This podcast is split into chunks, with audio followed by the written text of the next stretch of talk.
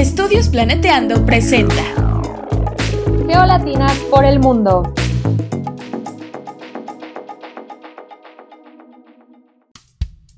Hola, hola, bienvenidos al podcast Geolatinas por el mundo. En cada episodio conversaremos con una becaria o ex becaria geolatina acerca de la beca que impulsó su desarrollo profesional y también sobre sus vivencias durante esta etapa tan bonita, lo bueno, lo no tan bueno y lo curioso de todo. Les habla Ángela Meneses Gutiérrez, embajadora de Geolatinas en Japón, y pueden encontrarme en Twitter como GeoAngelaTweets. Para los que nos acompañan por primera vez, Geolatinas es una organización circular de voluntarios dedicada a acoger, empoderar e inspirar latinas en geociencias.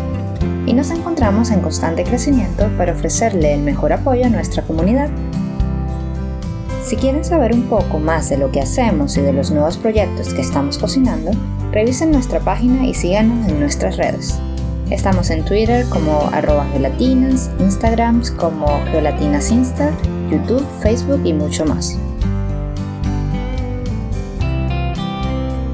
Si sientes curiosidad acerca de cómo se vive en Argentina y el laboratorio geológico que es la Patagonia, sabemos que te encantará nuestra entrevista de hoy.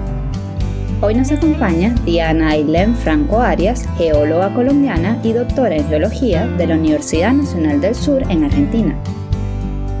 Diana es especialista en polen, dinoflagelados, acritarcos del cuaternario y cuenta con experiencia en proyectos de adquisición sísmica, geomorfológicos en zonas costeras, geotécnicos para energía eólica costa afuera e investigación, como la campaña oceanográfica Patagonia Austral 2011-2012 a bordo del buque oceanográfico Puerto Deseado de Argentina. En Geolatina se desempeña como voluntaria en el Consejo de Liderazgo de la organización. Durante sus estudios de doctorado fue beneficiaria de las becas internas de posgrado tipo 1 y tipo 2 con países latinoamericanos del Consejo Nacional de Investigaciones Científicas y Técnicas de Argentina, CONICET, y hoy nos compartirá su experiencia con la beca. Bienvenida, Diana. Qué felicidad tenerte con nosotros hoy. Para empezar, por favor, háblanos un poco sobre ti y cómo despertó tu interés por la geología o las ciencias de la Tierra. Hola Ángela, es un gusto estar contigo hoy. Soy colombiana, viví seis años en Argentina y ahora estoy radicada en Houston porque adquirí mi residencia por parte de mi papá, quien vivió aquí por algunos años. Mi interés en las ciencias de la Tierra empezó porque mi papá ha trabajado y conoce sobre esmeraldas desde cuando yo era una niña. Y eso sembró un interés en mí en las rocas. Sí, es muy importante, ¿no? O sea, eres bastante internacional. Y definitivamente eh, es muy importante el medio en que nos criamos, ¿no? Donde nos desenvolvemos para escoger una carrera. ¿Y alguna vez te has preguntado si habrías estudiado otra cosa si hubieses crecido en un ambiente distinto? Yo creo que sí, y sobre todo ahora cuando vemos que nuestra carrera se ve un poco afectada por varios factores. Sí, el mercado es bastante inestable a veces. Oye, y en tu biografía mencionamos que tu especialidad es polen, dinoflagelados, acritarcos del cuaternario, pero capaz mucha gente no sabe lo que es eso, y entonces en un lenguaje que todos podamos entender, ¿qué quiere decir eso? O sea, ¿cuál es su potencial o su aplicación? La disciplina se llama palinología hace parte de la micropaleontología porque todos los elementos que estudiamos solo los podemos ver bajo el microscopio. Es una disciplina compleja como todas, porque permite hacer estudios para botánica, taxonomía, industria del petróleo y ambientes, entre otros. La palinología nos permite reconstruir condiciones oceanográficas y ambientales del pasado basado en modelos actuales.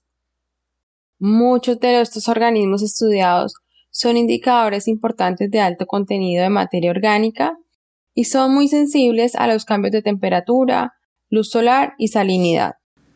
Paleo por antiguo, ¿cierto? Sí. Oye, no deja de sorprenderme esos perfiles que tenemos en geolatinas. ¿Y eso fue lo que estuviste haciendo durante tu doctorado en la Universidad Nacional del Sur en Argentina?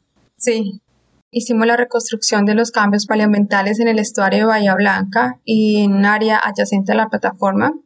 durante el Holoceno basado en los registros palinológicos, sedimentológicos y geocronológicos. Porque particularmente el estuario de Bahía Blanca es un lugar que permite obtener un excelente archivo paleoambiental para los últimos 7500 años. Cuéntanos un poquito más sobre esa experiencia estudiando en Argentina. Mi experiencia estuvo cargada de momentos bonitos y momentos difíciles un grupo de personas que me apoyó en situaciones en las que necesité una mano amiga. Y amigos con los que compartimos mucho para aliviar el hecho de estar fuera del país. Es importante resaltar que llegué a una universidad donde me abrieron eh, las puertas como si fuera una Argentina más y tuve acceso a todo en la universidad, en cualquier lugar, en el banco, en todo lado, sin importar que fuera extranjera. Qué bonito eso que mencionas, ¿no? Sentirse como que uno pertenece a una sociedad a pesar de que lo está viendo desde afuera. Asumo que eso eh, facilita también el proceso de adaptación. Sí, era la primera vez que iba a otro país sola, sin conocer a nadie y sin saber a qué era lo que me iba a enfrentar. Así que fueron muchas cosas importantes eh, para recordar de mi experiencia de vivir en otro país. Argentina, a pesar de que es un país de habla hispana, a veces la comunicación es muy difícil con la persona porque el acento es diferente. Las personas como que se concentran en escuchar tu acento y no, eh, no poner atención a lo que tú quieres decir. Y a nivel climático fue un poquito difícil adaptarme a vivir con cuatro estaciones, especialmente el invierno y el verano. Sí, es muy difícil, ¿no? Porque tú eres de Colombia y yo de Venezuela y estamos en el trópico y, y como que tenemos una temperatura medio agradable todo el tiempo. ¿Y hay alguna anécdota curiosa así que nos puedas mencionar de tu experiencia? Anécdotas, muchas. La primera fue contar que mi papá tomaba tinto todos los días en la mañana. Mi papi quedó como el borracho, pues. Porque ellos llaman tinto al vino y nosotros llamamos tinto al café negro. Por suerte después pude hacer la aclaración. O sea, le estabas dando mala reputación. Pero eso pasa todo el tiempo, ¿no? La variación del lenguaje del continente puede ser bastante problemático. ¿Y qué fue como lo más difícil de estar en Argentina o de estar eh, lejos de tu casa? Lo más difícil fue afrontar un accidente que tuve en el laboratorio. Fue una quemadura de tercer grado en mi primer falange y estuvo cerca de ser amputada. No me imagino lo difícil que debe ser eso, ¿no? Afortunadamente ahora te pudiste recuperar y, y, estás trabajando bien, ¿no?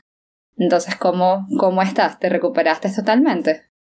Finalmente, un cirujano plástico especialista miembro superior eh, me operó. Perdí 5 milímetros de mi dedo y estuve en terapias para recuperar la sensibilidad. El dedo índice y es muy importante para la mano. A la fecha de hoy, pues puedo hacer todo normal, pero obviamente el antecedente está. Claro, sí, te iba a preguntar cuál dedo era también, ¿no? Qué bueno que ya estás mejor y que pudiste recuperar esa movilidad, es muy, muy importante. Oye, y háblanos un poquito también sobre la beca que tuviste durante ese tiempo en Argentina, ¿no? Es la beca interna de posgrado tipo 1 y tipo 2 con países latinoamericanos del Consejo Nacional de Investigaciones Científicas y Técnicas de Argentina. ¿Cuál es el proceso general de la aplicación de esta beca? La beca permite tener un estipendio mensual durante cinco años. En mi caso hice primero tres y luego dos, por eso es tipo 1 y tipo 2. Y mm, a cambio se deben cumplir con ocho horas laborales presenciales en el lugar de trabajo que uno está asignado. Hay que cumplir con los objetivos planteados en el plan de proyecto y en el plan de beca se deben presentar informes anuales para ver el avance del proyecto y las novedades que se han tenido. Se deben realizar publicaciones de los resultados como manera de sustentar el trabajo que se hace y también para pedir recursos para próximos proyectos de investigación relacionados con el tema.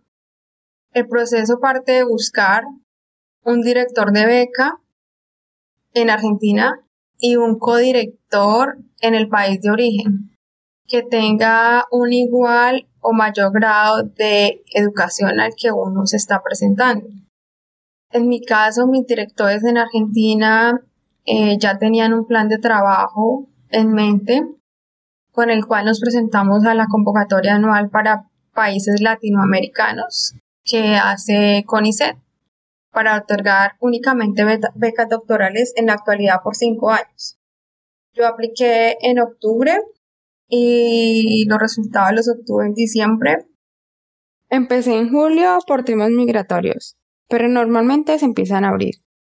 Claro, muy informativo eso. O sea, que el proceso de selección es relativamente rápido, ¿no? En dos meses se tienen resultados y ya en seis se encuentra uno trabajando y haciendo maletas. Entonces, ¿nos puedes contar un poquito más acerca de los requisitos más resaltantes? ¿Y, y qué nos puedes decir al respecto? ¿Cuándo podemos aplicar? ¿Este año o el año que viene? Inicialmente se debe tener el aval de un organismo de ciencia y tecnología en el país de origen que tenga un convenio con CONICET. Para el caso de Colombia es Colciencias. Eh, también se debe estar residiendo en el país de origen en el momento de hacer la solicitud. Uno no se puede presentar simultáneamente en otra modalidad de becas y por supuesto tiene que mm, acreditar la finalización de su carrera de pregrado en el momento de iniciar la beca. Para este año el proceso de aplicación fue del 13 de julio al 7 de agosto, pero todos los años es diferente, así que mm, hay que estar consultando la página de internet. Claro, hay que estar muy pendiente de la información en las páginas y no quedarse con los documentos, ¿no? Estar muy pendiente de acreditar tus documentos siempre y tener todo listo para cuando llamen a la, a la solicitud. Y entre los requisitos está algún límite de edad para aplicar a la beca. En la actualidad no, anteriormente sí. Es muy bueno saber eso porque creo que todavía hay muchas becas que tienen un límite tipo menor a 35, menor a 40 años. Vamos a hacer una pequeña pausa y ya regresamos. Desde Geolatinas los invitamos a explorar con Curiosamente, el podcast donde encontrarás información simple y divertida a preguntas complejas, desde conocer el cuerpo humano hasta por qué decimos malas palabras. No se lo pueden perder, un podcast de la Alianza Estudios Planeteando. Estamos de vuelta con la doctora Diana Ailem Franco Arias y les tenemos más preguntas.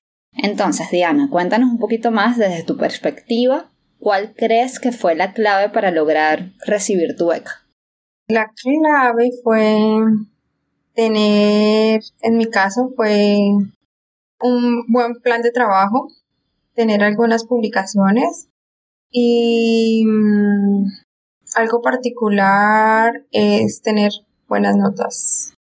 Sí, las notas siempre están como un requisito en muchas becas, ¿no? Y en el momento de tu aplicación, ya que mencionaste las publicaciones y las notas, ¿cuántas publicaciones tenías para tener como una idea de cómo prepararnos? La primera vez que me presenté a la beca, la primera beca, eh, no tenía publicaciones, pero sí tenía antecedentes de estar en un grupo de investigación. Pues estuve dos años en un grupo de investigación cuando estaba en el pregrado y mi tesis fue en investigación también. Y para la segunda, sí tenía dos publicaciones y ya había hecho una presentación en un congreso. Sí, es muy importante eh, estar constantemente presentando tu trabajo en conferencias internacionales y estar mostrando lo que uno hace, ¿no? Todos son logros. Y acerca del puntaje, o sea, bueno, nos tienes que dar mucha información, pero para tener por lo menos un mínimo máximo, ¿cuál era tu puntaje al momento de presentar? Cuando me presenté a la beca, mi promedio de notas en la universidad fue 377 sobre 5 y la verdad nunca tuve acceso ni miré cuál es el corte mínimo para que otras personas se presenten. Claro, pero no, ya con tu información podemos tener como un, un tanteo, ¿no? De lo que sería. Y hablando un poquito más de cuando recibes la beca, o sea, ¿qué es lo que cubre esta beca, no? Incluye tu manutención, tu traslado de Colombia a Argentina La beca no cubre pasajes, no cubre gastos de instalación ni gastos de matrícula en caso de, que corresponda. En mi tiempo la situación económica era un poco diferente y yo con lo que recibía de la beca alcancé a cubrir mi comida, el alquiler, mi seguro de salud y con un poco de ahorro pues pude destinar dinero para viajar a Colombia en las vacaciones. Argentina tiene un índice de inflación bastante alto, lo que es difícil, digamos, para en un futuro saber si las proporciones alcanzan. Y entonces, eh, ¿cómo sería cuando tú recibías tu mensualidad? Debías distribuir tu dinero, ¿no? En tus traslados, tus viajes. Y, y había algunas condiciones acerca de cómo debías distribuir este dinero. No hay ninguna restricción ellos te depositan el dinero y tú distribuyes los gastos personales como desees. En resumen, el dinero alcanza para estar, para tener una estabilidad económica y estar bien durante el tiempo que cubre la beca, los cinco años. Claro, muy importante que cubra, o sea, que de verdad sientas que era suficiente, ¿no? Entonces simplemente lo que hay que hacer es buen administrador y en general pueden ser remunerados, o sea, la beca con fondos del subsidio de la investigación también. No. Los fondos que se destinan para investigación se deben usar en inversiones para realizar la investigación.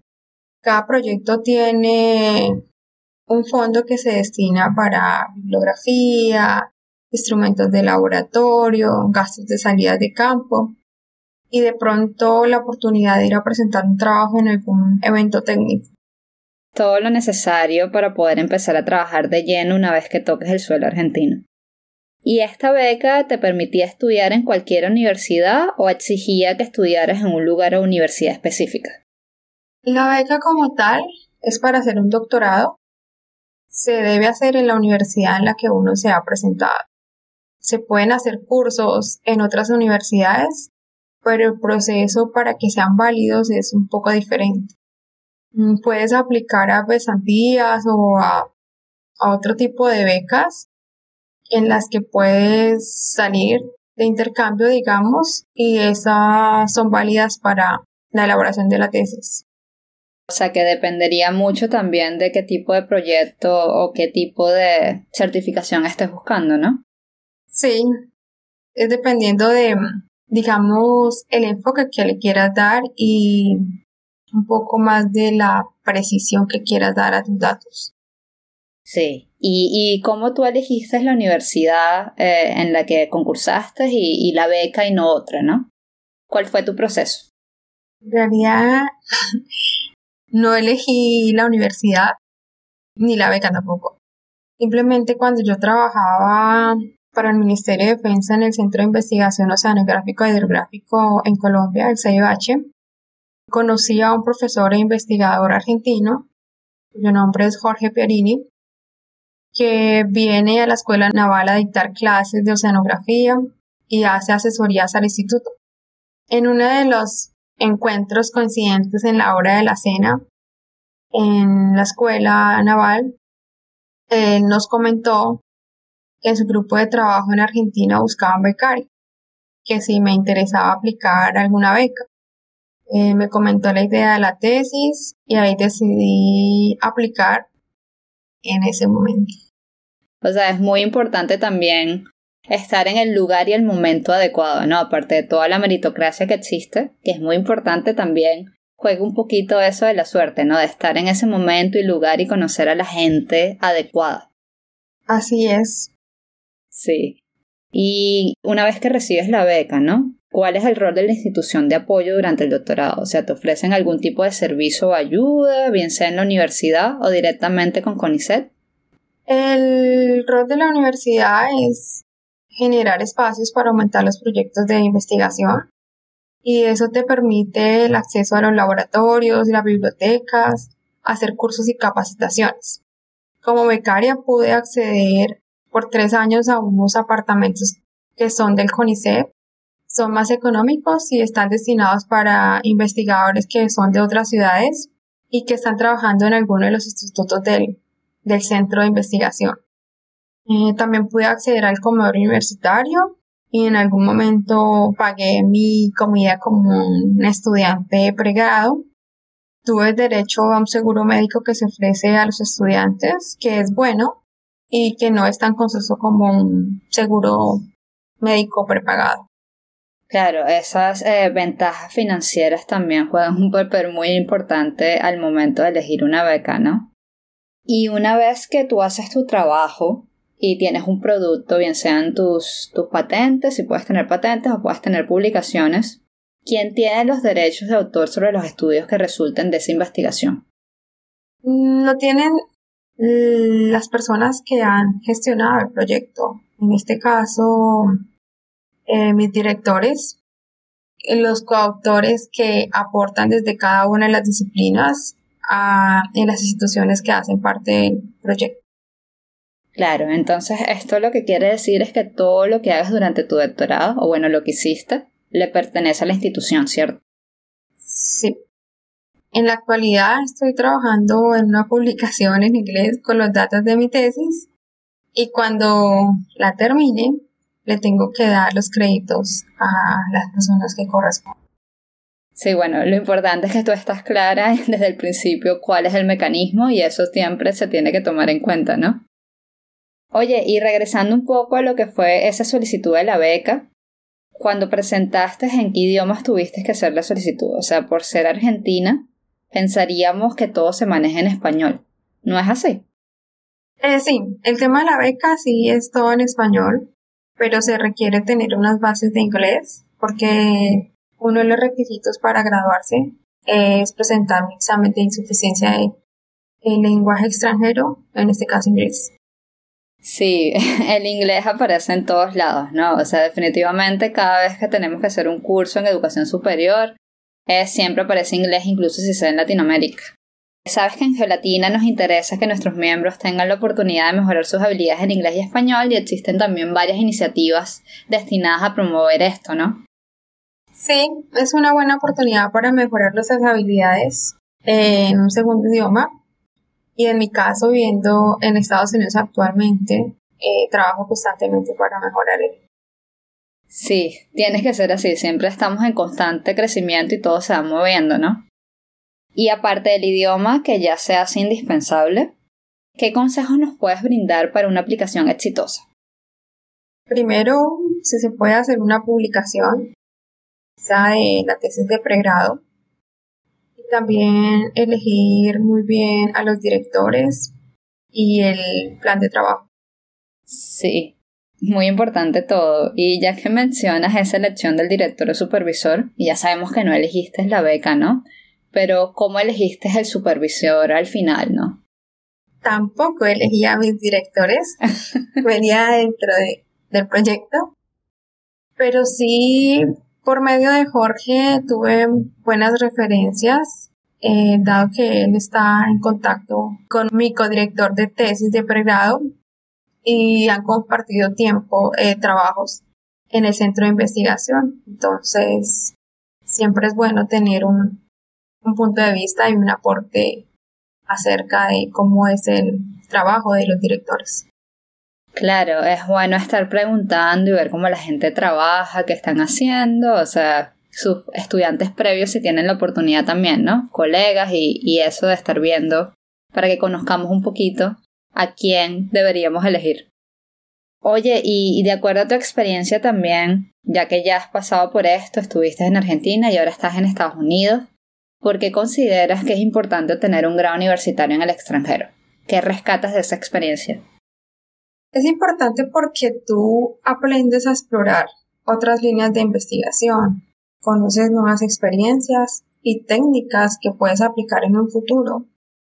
Y sobre todo, aprende uno a valorar la importancia de la familia. Sí, eh, es mucho crecimiento profesional de todo lo que vemos y todo lo que podemos encontrar, ¿no? Desde el punto de vista de lo académico. Pero también está lo que mencionas, ese, ese crecimiento personal y esa apreciación que uno tiene sobre la familia, ¿no? De cómo contribuyen a nuestra formación. Entonces también nos estamos volviendo como más conscientes de nuestro entorno y, y ver cómo se vive en lugares fuera de nuestra zona de confort. Para resumir, ¿no? ¿Qué consejos podrías brindarnos en unas palabras claves para que nuestra aplicación sea exitosa? Director, un buen lugar de trabajo, publicaciones y una buena redacción para explicar lo que quieres decir.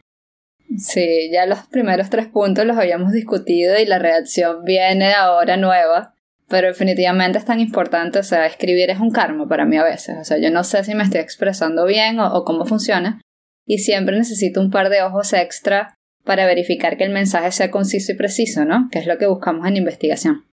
Y también me emociona muchísimo que en Geolatinas se pueda ofrecer ese apoyo adicional a través del equipo del peer review que tenemos, ¿no? Así es. Y si estas personas que nos están escuchando quieren buscar más información, ¿nos puedes dirigir hacia dónde pueden acudir para recibir más información sobre esta beca? En la página del CONICET eh, se encuentra la información detallada de, de cada una de las becas y las convocatorias que se encuentran cada año. Sí, entonces vamos a dejarle en la caja de comentarios ese enlace y que estén muy pendientes de revisar las bases para que no les falte nada, ¿no? Antes de irnos, puedes compartir un poquito más de tu experiencia en gelatinas, porque al fin y al cabo esto se llama Gelatinas por el Mundo y nos interesa mucho lo que tú nos puedas aportar. ¿Qué significa Gelatinas para ti?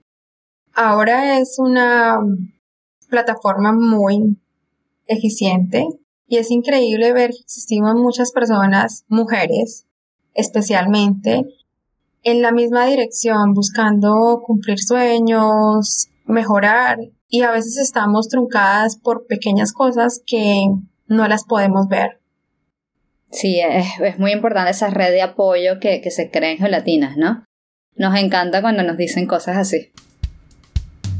Para despedirnos queremos agradecerle nuevamente a Diana por acompañarnos hoy. Los invitamos a seguir a Diana en LinkedIn o Facebook para saber un poco más sobre ella y sus proyectos. Les recordamos que pueden encontrar enlaces acerca de la beca del Consejo Nacional de Investigaciones Científicas y Técnicas de Argentina en la ventana de comentarios.